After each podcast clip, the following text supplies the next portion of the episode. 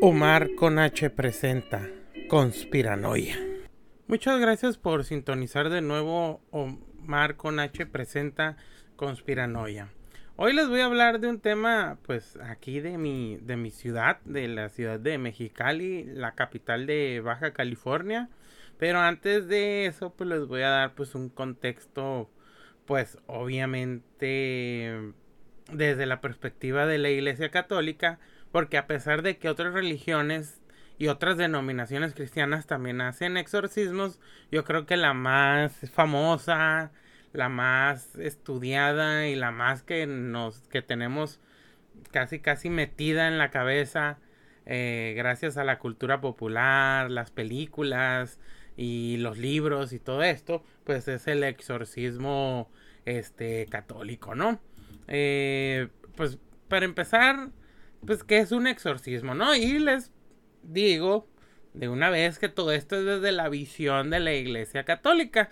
De hecho, pues toda esta información que les voy a compartir, excepto pues la segunda parte que pues ya es solamente pues es un relato de aquí de Mexicali de un exorcismo, pues todo esto viene pues de la conferencia de, eh, de Estados Unidos, eh, eh, la conferencia estadounidense de de, de, obispos católicos. No, obviamente, pues está avalado esta información por el mismísimo Vaticano, ¿no?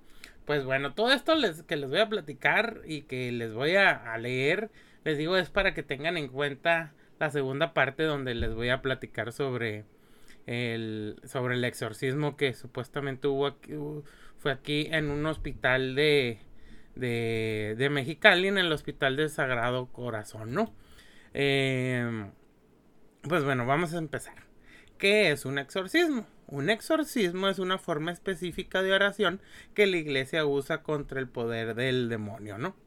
¿Cuál es la diferencia entre un exorcismo y el sacramento de la penitencia? El exorcismo es una oración que es parte de la categoría de los sacramentales, es decir, que es uno de los signos sagrados instituidos por la Iglesia para santificar diferentes circunstancias de la vida entre paréntesis ponen compendio del catecismo de la Iglesia Católica número 351. Y se cierra paréntesis y por tanto son diferentes de los siete sacramentos de la Iglesia que fueron instituidos por el mismo Cristo. El sacramento de la penitencia perdona nuestros pecados y nos reconcilia con la Iglesia, renovando así nuestro bautismo y concediéndonos la gracia para luchar contra el mal, el mal y crecer en la virtud Siendo pues un sacramental el exorcismo, prepara a la persona para recibir la gracia del sacramento.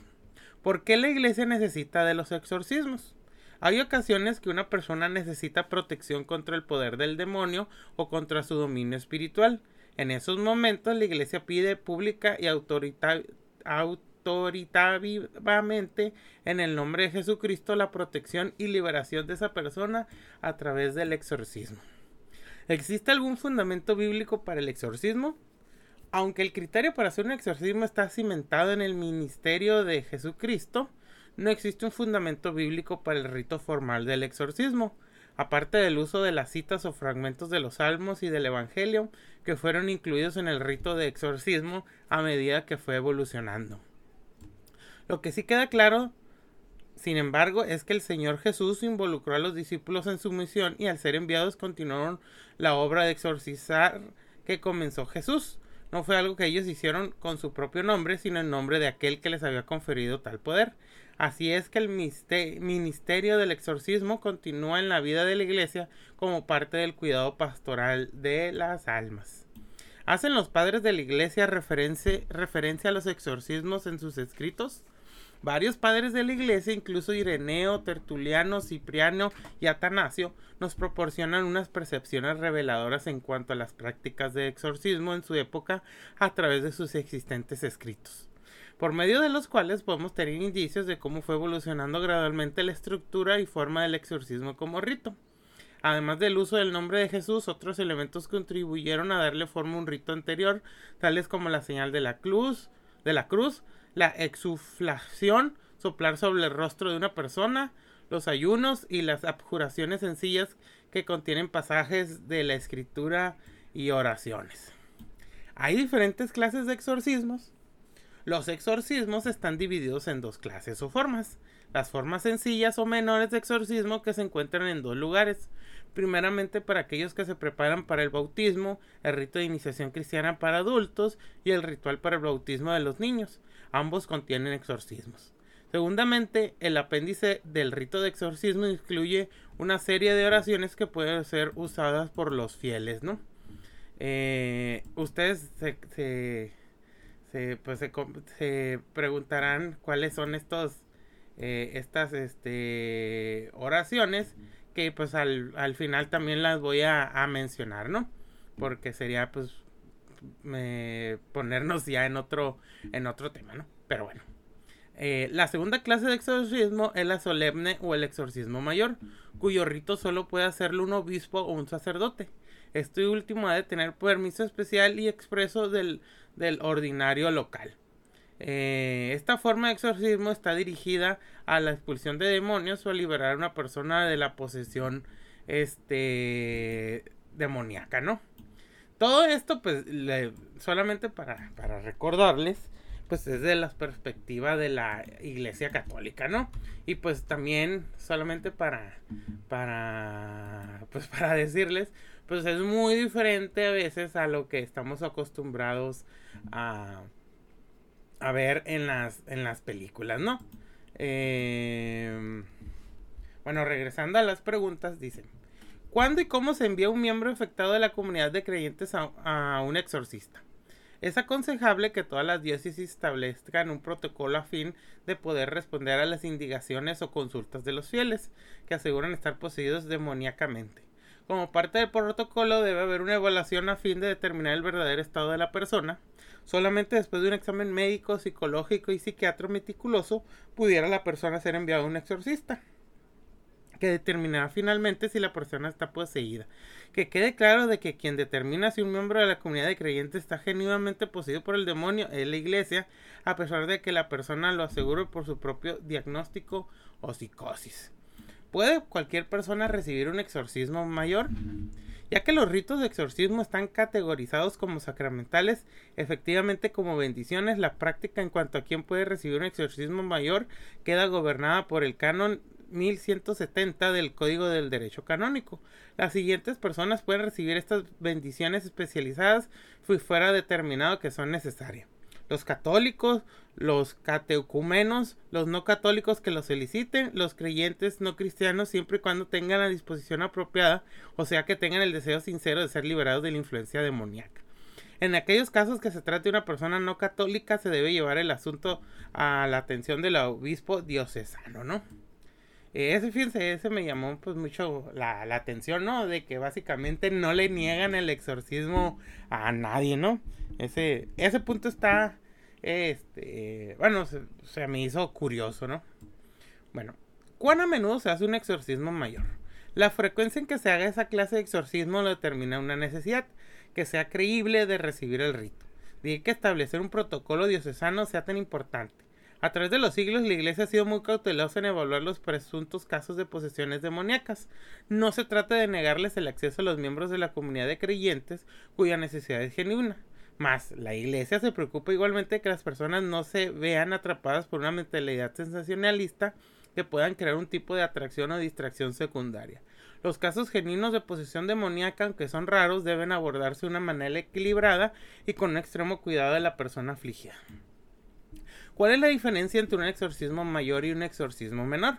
Aunque ambas formas de exorcismo están dirigidas contra el poder del demonio, el rito del exorcismo mayor se emplea solamente cuando existe un caso genuino de posesión demoníaca, a saber cuando se determina la presencia del demonio en el cuerpo de la persona poseída y que el demonio es capaz de ejercer dominio sobre ese cuerpo.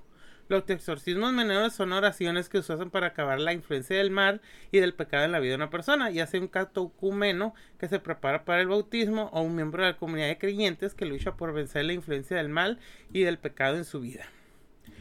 Hay ejemplos de cada uno en el texto de los exorcismos y las suplicaciones relacionadas. El texto ritual de los exorcismos y las suplicaciones relacionadas comprende una introducción de dos capítulos, el rito del exorcismo mayor y textos variados, y concluye con dos apéndices. El segundo capítulo proporciona una serie de textos adicionales que sirven de opciones de la administración del mismo rito. El primer apéndice contiene oraciones exorcísticas que el obispo diocesano puede usar a discreción propia cuando una cosa o un lugar ha sido penetrado demoníacamente. Este, fíjense, me, me llamó mucho la atención porque nos dice una cosa o un lugar que ha sido penetrado demoníacamente. No, no solamente los cuerpos humanos o el espíritu humano puede ser este poseído por por por estos entes demoníacos, sino también un lugar o una cosa en específico, ¿no? Bueno, regresando al texto, esta última serie de oraciones no debe ser confundida por el rito de exorcismo mayor. Finalmente, el segundo apéndice proporciona oraciones y suplicaciones para el uso privado de los fieles. ¿Quién puede hacer los diferentes tipos de exorcismos? El ministro de exorcismo menor es el ministro autorizado del sacramento. Eh, por ejemplo, el que hace el bautismo de los niños o el bautismo de los adultos, ¿no? O de la bendición que se celebra. Por tanto, las oraciones del apéndice 2, suplicaciones que se pueden usar los creyentes en privado durante sus luchas contra el poder de las tinieblas, pueden ofrecerse por cualquier miembro del clero o de la comunidad de clientes creyentes. Sin embargo, el rito de exorcismo mayor ha de ser celebrado solamente por un obispo o por un sacerdote que ha obtenido el permiso especial y expreso del obispo diocesano, ¿no? Pues como vemos aquí, este, no hacer un exorcismo mayor no es cosa menor aunque, bueno, suena a juego de palabras, ¿no? O sea que sí es, se tiene que hacer una evaluación médica, psiquiátrica, psicológica. Descartan cualquier enfermedad mental y hasta todavía pues le ponen en duda todo esto para hacer pues un, un exorcismo, ¿no? Bueno, una de las, yo creo que de las preguntas más eh, que se hace más la gente es de cómo se convierte un sacerdote en exorcista. Un sacerdote puede ser nombrado por el obispo diocesano para el oficio de exorcista bien de manera estable o por una ocasión en particular, ad actum. En ambos casos, el exorcista debe trabajar estrechamente con el obispo y bajo su dirección. ¿Cuáles son los criterios que se usan para decidir a qué sacerdote se le da la responsabilidad? Tal como le especifica el canon 1172 del Código de Derecho Canónico, el sacerdote que ha sido designado para el ministerio del exorcismo, de exorcista debe ser piadoso, conocedor y prudente y llevar una vida íntegra. La introducción de los exorcismos y las suplicaciones relacionadas ordena además que el sacerdote ha sido preparado específicamente para este oficio, ¿no? ¿Cómo se capacitan y preparan los exorcistas para este ministerio? Clásicamente el exorcista se ha capacitado para este ministerio especializado mediante un aprendizaje modelo o sea bajo la dirección de un exorcista experimentado. Adicionalmente, en años recientes se han establecido varios programas para fomentar la capacitación de exorcistas. Es esencial una sólida base teológica y espiritual para ser un ministro de exorcismo. Teniendo en cuenta las cualidades ya mencionadas en la pregunta anterior, el candidato debe mantener también una estrategia equilibrada hacia este ministerio en particular, poseer una espiritualidad cimentada en la vida sacramental de la iglesia y ser capaz de refrenar su curiosidad en todo momento. La guía de un director espiritual habilidoso es algo crítico para la vida de un exorcista. ¿Hay algún rito en este texto que pueda hacerlo una persona laica entre la comunidad de creyentes? El rito de exorcismo mayor debe ser administrado solamente por un sacerdote autorizado o por el obispo. Si se estimara como útil, los miembros laicos de la comunidad pueden estar, presentes en el rito, apoyando de esta manera el trabajo del exorcista con sus oraciones, ya sea orando en silencio o según lo instruya el rito. No obstante, el texto advierte que los fieles laicos no deben decir, ninguna de las oraciones reservadas al exorcista, no solo porque esas oraciones están reservadas a los ordenados que actúan en las personas de Cristo cabeza, in persona Christi captis, sino también a fin de proteger a los fieles contra un posible daño espiritual. Cuando un miembro afligido de la comunidad de creyentes es una mujer, debe estar presente al menos otra mujer por razón de decoro y discreción. En ningún momento el exorcista debe estar solo con, un, con el miembro de la comunidad afligido, ni durante la consulta, ni durante la celebración del rito, ¿no? ¿Cómo un exorcista determina con una certeza moral que la persona que va a ser exorcistada está realmente poseída por fuerzas demoníacas y que no se trata meramente de padecimientos físicos o cuestiones psicológicas, ¿no? Esta yo creo que también es una de las preguntas que más se hacen las, las personas eh, eh, y pues es una de las preguntas pues más también más importantes, ¿no? Bueno, aquí nos dice el texto que la certeza moral se ubica clásicamente en el polo de la certeza absoluta y el polo de la probabilidad Teniendo esto en cuenta, la certeza moral se logra mediante el examen de pruebas que se sopesan según la conciencia de la persona que emite el juicio. Por lo tanto, el exorcista debe utilizar cualquier recurso que le esté disponible al investigar cualquier alego de posesión demoníaca, conjuntamente con los aportes profesionales de la salud mental y física. Al exorcista se le instruye al emplear la máxima circunspección y prudencia antes de proceder al rito. A lo largo de su ministerio, un exorcista debe establecer un equilibrio en su propia mente en a no creer demasiado fácilmente que el demonio es responsable por lo que se manifiesta y por otro lado atribuir todas las posibles manifestaciones únicamente a una fuerte natural y orgánica. Se someten los miembros afectados de la comunidad de creyentes a exámenes médicos y psicológicos antes de usar el exorcismo como parte del proceso evaluativo, el cual puede establecerse en el protocolo diocesano. El miembro afligido de la comunidad debe estar dispuesto a someterse a una evaluación médica y psicológica psiquiátrica las personas frecuentemente se presentan asegurando que están afligidas de un montón de maneras. Sin embargo, históricamente la Iglesia ha ejercido cautela al evaluar a estas personas por temor de llamar la atención innecesariamente a las medicaciones del demonio o dar crédito a, algo que no existe. ¿Cómo puede asegurarse un exorcista de que un exorcismo no se perciba como una acción mágica o supersticiosa? El mismo exorcista puede servir de catecista en que este asunto, por manera en que se administra fielmente los ritos tal como lo provee la sabiduría de la Iglesia. Fundamentalmente los ritos de exorcismo son una manera más en que la Iglesia atiende el cuidado pastoral de las almas, aun de las almas que no son de su redil. Sin embargo, mientras más oscuro y misterioso se haga el rito, más mágicas y supersticiosas serán las percepciones del mismo. Dada la superabundancia y confusión que existe sobre este tópico, la manera en que se anuncia este rito actualizado proporciona un momento de enseñanza tanto para los creyentes para los no creyentes. ¿Qué símbolos o rituales se usan en el exorcismo y qué es lo que simbolizan? Además de usar los salmos y lecturas del Evangelio, las oraciones exorcísticas también se utilizan en una serie de, símbolos en ritos de exorcismo mayor. Para comenzar se bendice y se eh, asperja el agua a fin de recordar la centralidad de la vida nueva que la persona afligida recibió en su bautismo y la derrota definitiva del diablo mediante la obra salvadora de Jesucristo la imposición de manos, así como soplar sobre el rostro de una persona, exuflación, por parte del exorcista reafirma el poder del Espíritu Santo, que obra en una persona como resultado de su bautismo y la confirma como templo de Dios. Finalmente se le muestra la cruz del Señor a la persona afligida y se hace sobre ella la señal de la cruz a fin de demostrar el poder de Cristo sobre el demonio. Deben de estar presentes otros miembros de la comunidad de creyentes cuando se hace un exorcismo. Este texto recomienda enfáticamente que el exorcista no trabaje aisladamente.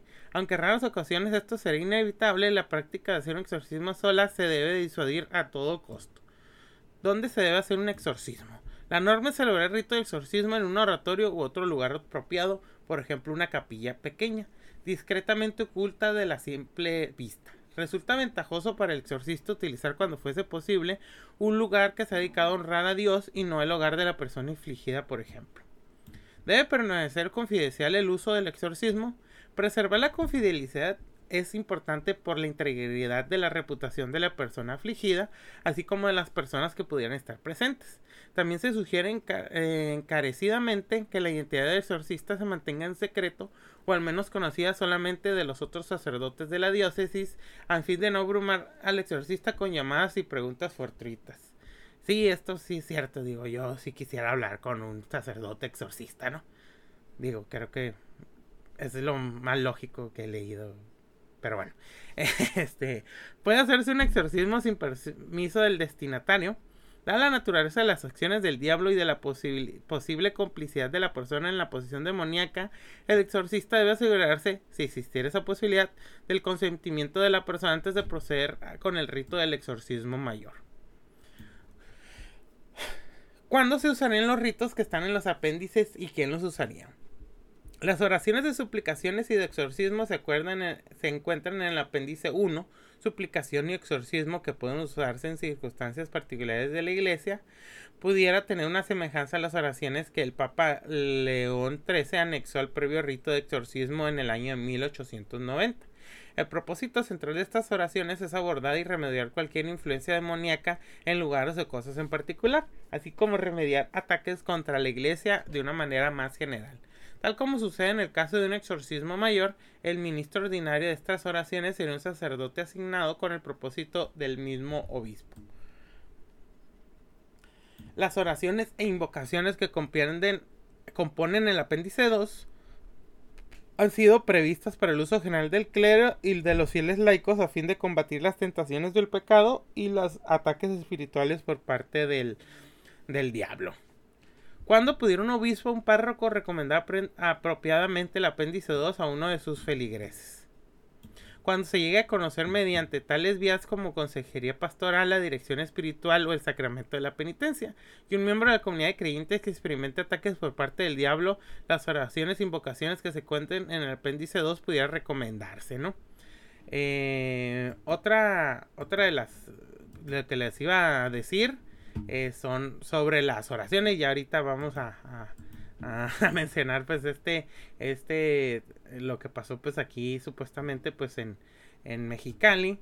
Y pues eh, este según esto son las pues una de las oraciones que eh, pues son varias no pues voy a tratar de leerlas este todas igual pues pues están interesantes no contra el poder de las tinieblas súplicas que pueden ser utilizadas privadamente por los fieles en la lucha contra el poder de las tinieblas Ritual romano de exorcismos y otras súplicas, apéndice 2, versión castellana del 2005, ¿no?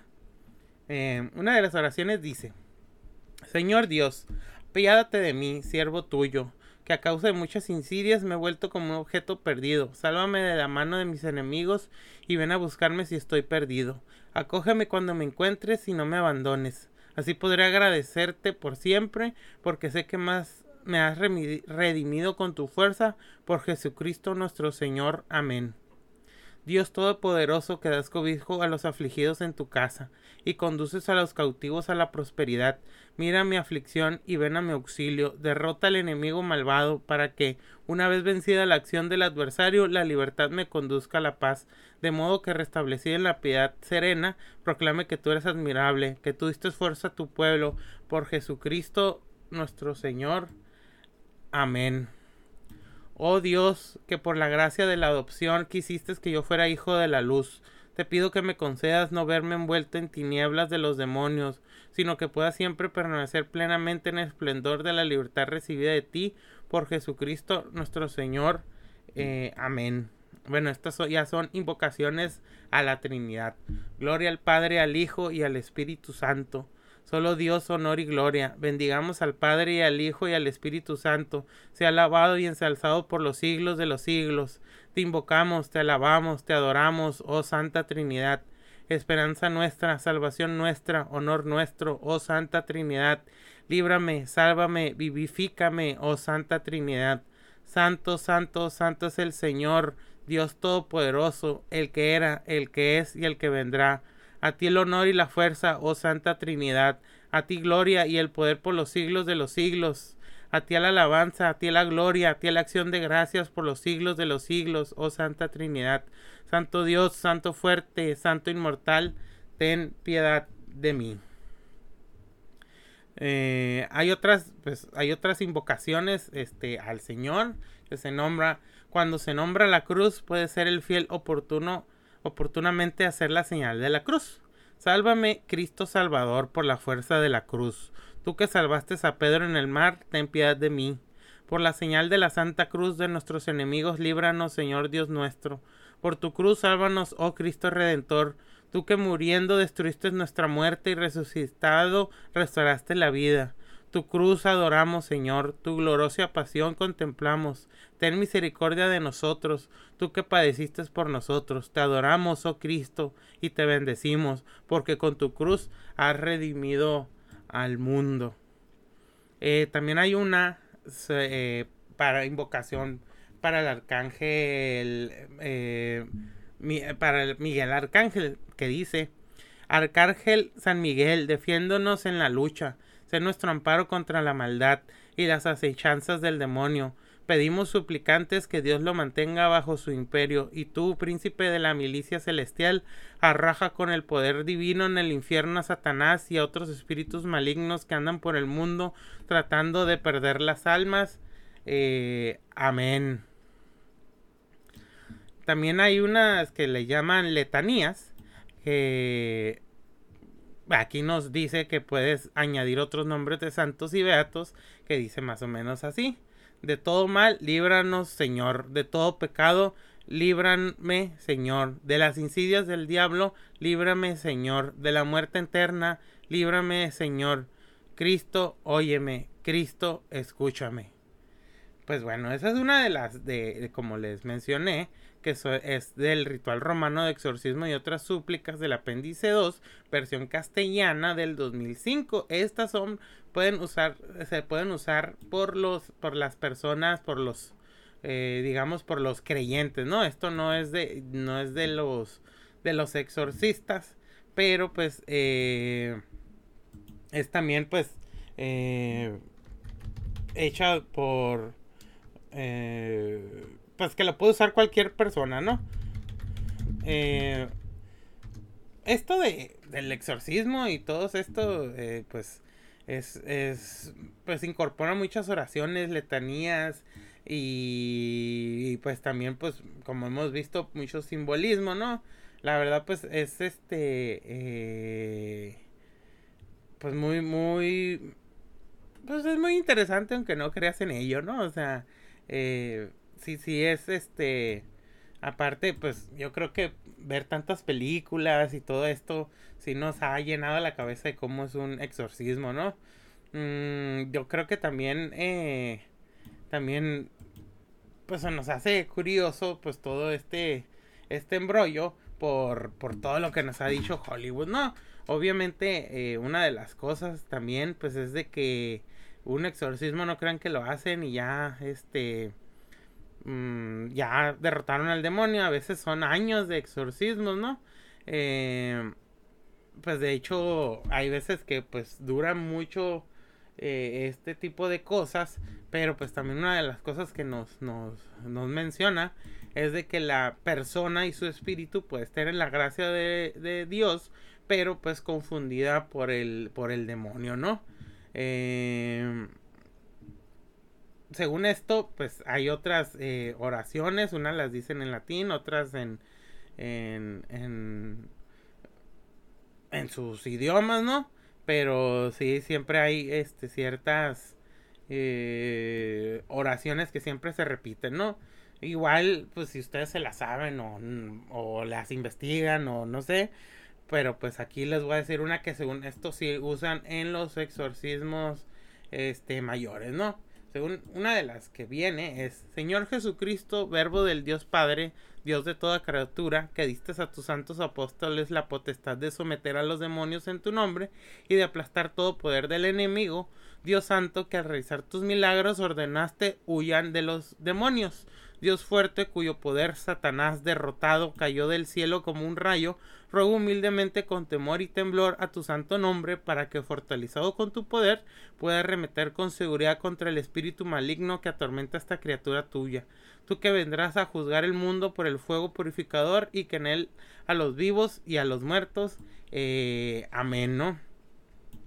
Muchos, este también eh, obviamente empiezan con el en el nombre del Padre, el Hijo y el Espíritu Santo y todos tienen que responder amén, ¿no? Eh, les digo eso porque pues ya ven que no pues los rituales de exorcismo te dicen que no debe de ser este eh, no deben de hacerlo pues este solo no eh, el agua y soplar y todo esto pues todo, todo esto pues tiene pues una remembranza, ¿no? O sea, eh, tanto como el agua, el aire, eh, pues tienen un, un, digamos, como un gran significado, ¿no? De cómo, pues, este, el agua significa vida, eh, también, pues, el, el, aire, pues, el aliento de Dios y todo esto. Y, pues, no sé, a mí se me hace sumamente, este, interesante, aunque no cree nada de eso. Pero, pues, sí, este... es, es eh, pues es pues es interesante, ¿no? O sea, porque pues mucha gente sí cree en esto y, y pues es algo que, de hecho, pues muchas casas, y pues a mí me ha tocado entrar, que tienen a veces abierta la Biblia en ciertos salmos o ciertas este, páginas de la Biblia que son pues en contra para proteger su hogar, ¿no? Y lo tienen así abierto, casi al principio de, de las entradas de sus, de sus casas, ¿no? Eh, bueno, ya regresando ahora sí a lo que nos toca, que es el tema, pues, pues no sé si meterle en lo paranormal o algo así. Digo, para empezar, según yo hablo de teorías de la conspiración, pero terminé hablando de esto, pero es porque, no sé, se me hizo interesante y procedo a tomarle a mi agüita, ¿no? A ver. Mm. Mm. Por lo general no hablo tanto. Pero pues bueno. Bueno, la siguiente eh, eh, narración no la escribí yo. La escribió. Es un relato de Juan Carlos Galaviz Galvez. Que la verdad lo busqué y pues no me salió quién era. Eh, si ustedes lo conocen o hacen una investigación más este, profunda que yo, porque la verdad dije, bueno, no, no, no, no, no, no me salió en, eh, en bueno, así como que quién, quién, quién es, pero sí me salió, este, su, pues me salió un Facebook ahí, pero pues dije, no, bueno, no sé si sea ese señor, este, pero pues bueno, no, igual este esta, esta, este relato, pues está compartido miles de veces y siempre es el mismo, pues en Facebook. Bueno, miles de veces, no, cientos de veces, y es de Mexicali, ¿no? Bueno, aquí va, ¿no? En el Hospital del Sagrado Corazón de Jesús en Mexicali, eh, pues comienza esta historia y pues comienza pues como un relato y pues así se los voy a, a, a contar, ¿no? En esa ocasión acompañé al chofer de la ambulancia en el traslado de un paciente. La idea era que al regresar aprovecharíamos el viaje para comprar unos tacos de carne asada o bien unos hot dogs para cenar. Si la memoria no me falla, el chofer de la ambulancia se llamaba Nachito, o así le decíamos en el hospital. Ya tenía sus años, era un tipo gordito y muy amable y siempre tenía guardia nocturna. Se mostraba accesible para comprar a los internos eh, en el trayecto de regreso de, sus viajes algo para cenar, por lo cual después de hacer la respectiva cooperación entre los internos de las de urgencias fue eh, pues, fui elegido para acompañarlo y comprar nuestra cena, ¿no? Obviamente lo está este relato está escrito pues en primera persona, ¿no? Cuando circulábamos por la avenida Reforma a la altura de la calle México y Bravo, me señaló un edificio y me dijo, ¿sabes que ese edificio donde hoy está ese hotel fue un reconocido hospital donde se atendía mayormente a personas pobres y clérigos. Obviamente ignoraba esa información. En los años 80 ocurrió un caso muy extraño. Yo lo sé porque en ese tiempo estuvo internada mi comadre en ese hospital y mi esposa la cuidaba ocasionalmente. Y ellas me contaron lo que pasó. Además de que este caso fue muy sonado entre la gente que asistía a la Catedral de Mexicali los domingos, ya que, la, que, ya que participó el padre Marcelino. En ese tiempo él oficiaba las misas de la catedral. Con esta información me sentí un poco intrigado, así que rápidamente le pregunté qué fue lo que pasó. Mientras que seguíamos avanzando por la solitaria avenida me preguntó, ¿crees en los exorcismos? ¿Crees que el diablo puede poseer una persona? Me reí un poco. Creo que fue más por el nerviosismo que, que, que, el de que el que su pregunta me haya causado alguna gracia. ¿Por qué tú me preguntas si creo en el diablo? ¿Qué fue lo que pasó? Mi esposa dice que en una noche practicaron un exorcismo a una muchacha. Ella me contó que era ya muy tarde, pero como mi comadre tenía un poco de dolor, no podía dormir y estaban conversando. En ese momento llegó una enfermera y les pidió que se quedaran en el cuarto, que no salieran, ya querían un procedimiento y necesitaban que permanecieran ahí. Cuando se levantó de la silla para cerrar la puerta, observó un grupo de personas caminando en el pasillo Ocasionalmente los sacerdotes y pastores visitaban el hospital para orar por los enfermos, pero eran casi las once de la noche cuando la enfermera les pidió que no salieran, por lo cual ver a un sacerdote católico a esas horas en el pasillo y a sus diáconos de visita en el hospital no era algo muy común. Mi, mi, mi comadre pensó que probablemente algún paciente estaba muy grave y los familiares habían solicitado a un sacerdote para que orara por él. De pronto se escuchó un fuerte grito y un golpe seco como si un objeto hubiese sido lanzado con gran fuerza contra la pared o el piso. A mi esposa le ganó la curiosidad y a pesar de la advertencia de la enfermera salió al pasillo. Al final del mismo estaba un cuarto donde estaba internada una paciente por las pláticas de otros familiares sabían que era una joven muy enferma, los médicos no sabían con exactitud qué tenía, mientras unos le diagnosticaron esquizofrenia, otros médicos le atribuyeron un padecimiento o algún trastorno paranoide de la personalidad, inclusive un neurólogo que la había valorado sentenció que padecía el síndrome de Tourette pero ninguno lograba explicar a ciencia cierta la razón por la cual la joven había intentado en repetidas ocasiones atentar contra su vida, o porque hablaba en otras lenguas, o porque continuamente en sus momentos de lucidez decía que la estaban quemando y que en la noche la visitaba una entidad desconocida.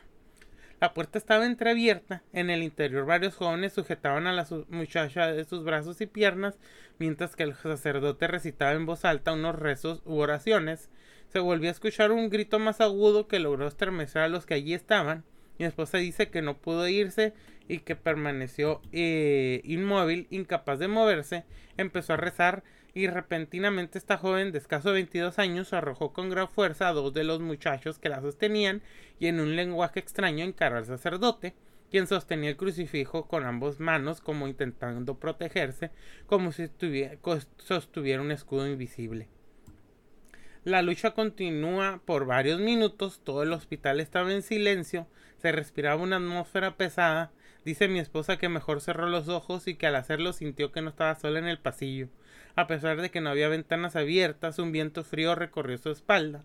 Cuando abrió nuevamente sus ojos, el sacerdote cubría con una sábana de blanca el delgado cuerpo de la joven, se retiró inmediatamente del lugar y al día siguiente mi comadre solicitó el alta voluntaria y jamás volvieron a esa clínica. Cuando terminé de relatarme esta historia, ambos nos quedamos en silencio. En la universidad se me educó para utilizar el método científico y no dejarme influenciar por charlatanes o fábulas. Pero, ¿y si realmente existían las posesiones demoníacas? Bueno, eso es lo que se... Pues, y de hecho, pues sí, en comentarios de Facebook, en blogs se comenta sobre, sobre esto, ¿no? Eh, y pues, fíjense, aquí cerca de mi casa, yo me acuerdo que me platicaron mis vecinos más viejos que yo, que en, digamos como en la cuadra de un lado, vivía una bruja, según esto. Pero pues también me, me habían mencionado que habían hecho pues un, un, exorcismo, ¿no? Que según esto los gritos de esta persona eran demasiado fuertes y que se sentía una atmósfera este, de, de, de, desesperación, de ansiedad, de terror, que hacía llorar a los niños, que ponía desesperado a los adultos, que hacía llorar a los perros. Y pues no sé qué pasó, ¿no? Digo, porque según a lo que me acuerdo, yo sí estaba vivo, era un niño, como de 5 o 6 años, pero pues no, no, no, no me acuerdo bien, bien de... Bueno, no, de hecho tenía un poquito más, ¿no? Pero pues, no, o sea, no, ni en cuenta de eso pero sí es algo que platican de aquí de, de mi colonia, ¿no? Pero es lo único que sé porque es como que, mm, es como, no sé, si te enteras de que, de que pasó algo con tu vecino de la otra cuadra, es como que muy difícil a menos que te pongas a investigar y todo eso. Y yo dije, ay, no, no me voy a poner a hacer eso ahorita, no. Pero yo creo que pues cada ciudad va a tener su historia de exorcismos. En Tijuana hay una, eh, pues en varias partes de México, pues obviamente es algo muy común, pero pues aquí esta es de la de, pues de, de Mexicali, ¿no? Eh, pues espero que les haya gustado, yo sé que estuvo un poco, un poco largo por todo esto, pero dije, pues si vamos a hablar de los exorcismos, pues, pues que sea, pues de perdida, eh, tengan un antecedente, ¿no? Pues bueno, pues muchas gracias por, por escucharme. Nos estamos viendo la próxima y hasta luego.